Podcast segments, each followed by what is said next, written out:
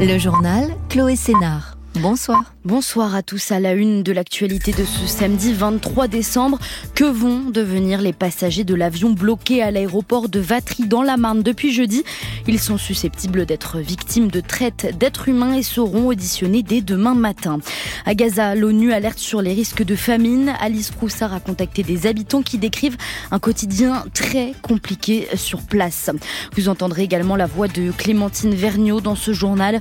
Hommage à cette journaliste de France Info décédée ce matin après un an et demi de combat contre le cancer. Elle avait 31 ans. Et puis, à Beaulieu-sur-Mer, dans les Alpes-Maritimes, certains courageux ont enfilé leur maillot en cette veille de réveillon de Noël. France Inter. Que vont devenir les passagers de l'avion en provenance de Dubaï bloqué à l'aéroport de Vatry Depuis deux jours, plus aucun appareil n'atterrit ou ne décolle depuis ce petit aéroport dans la Marne.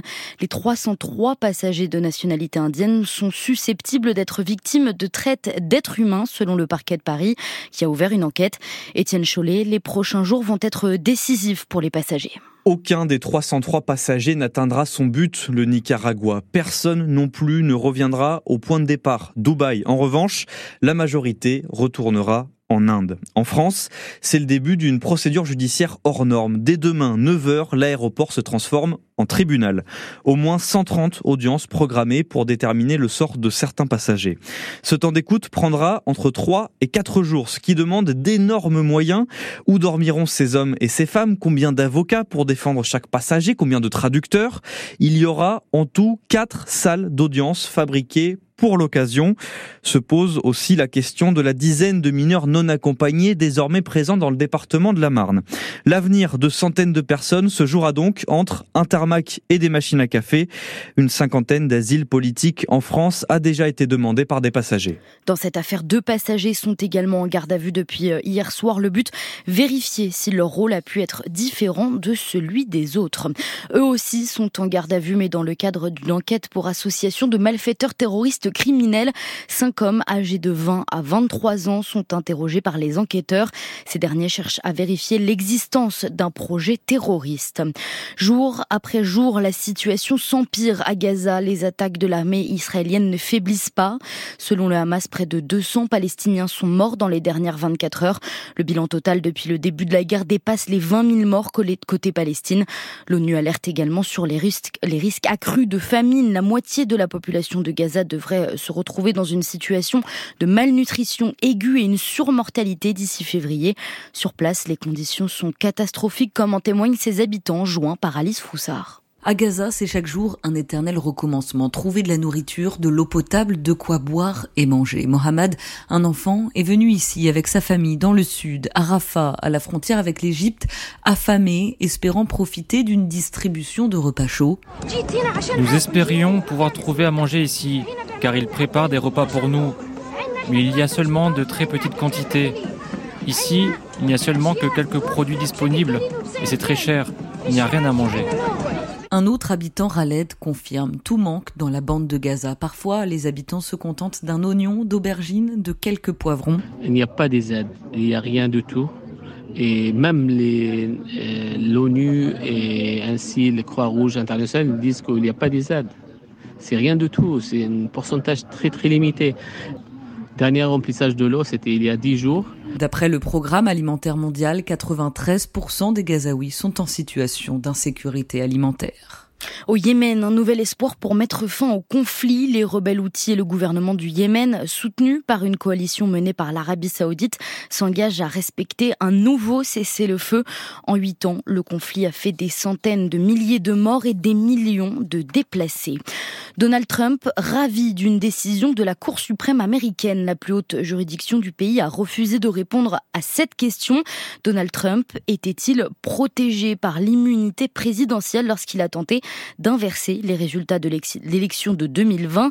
Une aubaine pour l'ancien président des États-Unis en course pour la prochaine élection présidentielle.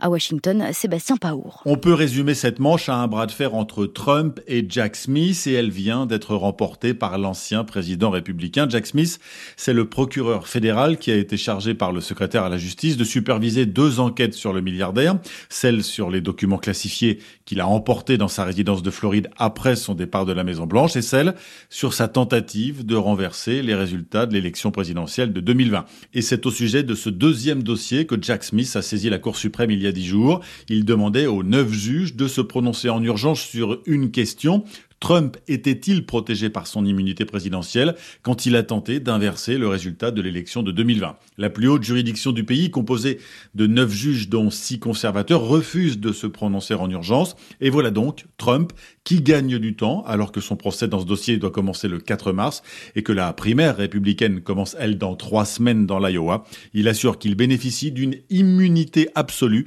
et qu'il ne doit pas être poursuivi. Washington, Sébastien Paour, France Inter. La République tchèque s'est recueillie aujourd'hui en mémoire des 14 personnes mortes dans la fusillade de l'université de Prague jeudi. Il est difficile de trouver les mots pour exprimer la douleur que ressent toute notre population, a déclaré le Premier ministre. Un texte mortifère pour la santé publique, c'est ce que dénoncent près de 5000 soignants et une cinquantaine d'organisations au sujet du projet de loi immigration voté par les parlementaires mardi. Dans une tribune publiée dans le journal Le Monde, il demande à Emmanuel Macron de ne pas promulguer le texte, car certaines mesures vont renforcer la précarité des étrangers déjà fragiles. Antoine Pellissolo, signataire et psychiatre à l'hôpital Henri Mondor à Paris. Nous souhaitons vraiment dénoncer des mesures qui vont euh, en fait à l'encontre de la santé publique, en particulier des, des, personnes étrangères, mais ça concerne en fait toute la population secondairement, parce que remettre en cause la, la dignité, les conditions de vie, les conditions de subsistance des personnes, et on pense notamment beaucoup aux enfants dans ces cas-là, va dégrader leur état de santé, au-delà même de l'AME. Alors l'AME est quand même un sujet parce qu'on sait bien que c'est pas encore réglé euh, et loin de là, mais on le voit tous les jours hein, dans nos dans nos services, dans notre activité euh, médicale que les personnes les plus précaires sont en très mauvais état de santé s'ils ne sont pas accompagnés. On sait que c'est un sujet là immédiat parce que le président de la République peut ne pas promulguer cette loi. Il ne le fera que sous la pression évidemment euh, de l'opinion parce qu'on sait bien qu'il y a des enjeux politiques derrière qui sont bien connus, mais il faut que chacun se rende compte de ce que ça représente parce que ce n'est pas qu'une question purement politicienne, c'est vraiment une question d'humanité. Des propos recueillis par Sophie Becherel.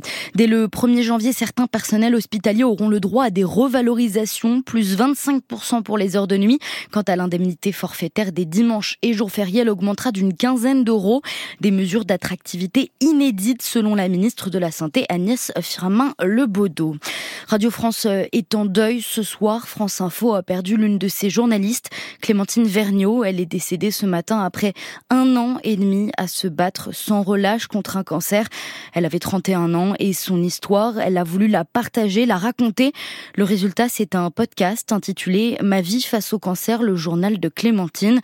Sa diffusion a suscité énormément de réactions et ça a beaucoup touché Clémentine. Par les répercussions qu'il a eues, je me suis rendu compte que je pouvais donner énormément de choses aux gens. Ça, c'est peut-être un petit regret, ça aurait peut-être pu venir plus tôt, mais euh, cette envie de donner euh, a été un peu décuplée, ouais si j'ai pu aider au moins une personne avec ce podcast, mais moi je suis mille fois heureuse parce que quand on est malade, on subit beaucoup. Et ça m'a rendu tellement de, de, de pouvoir sur tout ça, de possibilités de, de faire, de, de, d'être dans l'agir, d'être là pour les autres. Je crois que c'était l'expérience à faire dans cette maladie, l'expérience d'une vie. Et euh, merci pour ça.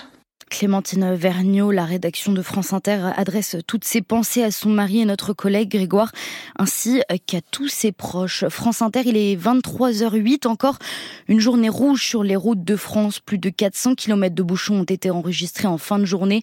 C'est plus de 900 à la mi-journée, mais rassurez-vous, si vous partez demain, vous serez tranquille. Le trafic sera fluide sur l'ensemble du réseau routier. Là, il n'y avait pas d'embouteillage pour le bain de Noël sur la plage de Beaulieu-sur-Mer dans les Alpes-Maritimes. Une centaine de courageux ont participé à ce rituel. Le bain de Noël, quand même, c'est le plaisir de retrouver d'autres personnes. C'est sympa, le petit gâteau, le chocolat chaud, c'est sympa. Elle est bonne, franchement, elle est bonne. avec le soleil et tout. Ce matin, on avait un peu craint parce qu'il y avait du, vent, mais là, franchement, euh, franchement, elle est bonne. Non, ça va, ça rafraîchit, hein, ça fait du bien, hein, ça tonifie. Elle est, froide. non, mais enfin, bon, ben, il faut nager, il faut bouger. Ah oui, il ne faut pas faire la planche. Ça fait énormément de bien. Ah oui, c'est la Méditerranée. C'est une mer super. Eh, super, hein, tonifiante. Hein. Ça va, on est détendu là. Voilà, ça y est, c'est les fêtes qui commencent là. Et on termine euh, au son de Last Christmas de Wham dans un instant, la météo. La météo avec les poulets de Loué. Régalez-vous d'un savoureux poulet fermier de Loué, élevé en liberté. Loué, libre par nature. Tout de suite, la météo, Céline Dacosta, on va préparer Noël sous les nuages sur la moitié nord. Oui, des nuages, encore de faibles averses et du vent. Elles seront présentes, ces averses, sur toute la moitié nord demain matin. Et puis dans l'après-midi, le ciel deviendra plus sec entre la Bretagne, la Normandie, l'île de France, avec même le retour de quelques timides éclaircies pour les régions les plus à l'ouest. Pour la moitié sud, là aussi, ce sera mitigé. On aura d'une part un ciel nuageux avec des brumes tenaces sur le quart sud-ouest, des brumes qui vont avoir du mal à se dissiper, on l'a compris. Et sur le quart sud-est, en revanche, le soleil brillera largement. Un soleil qui gagnera même l'est de l'Auvergne, mais aussi le relief des Pyrénées. Les températures, elles restent douces pour la saison, très douces même, 10 hein. à 14 degrés dans l'après-midi, 15 à 19 même près de la Méditerranée. Puis le matin, ce sera un petit peu plus frais que ce samedi, 2 à 7 degrés sur la moitié sud, 6 à 11 pour la moitié nord. Merci Céline Dacosta.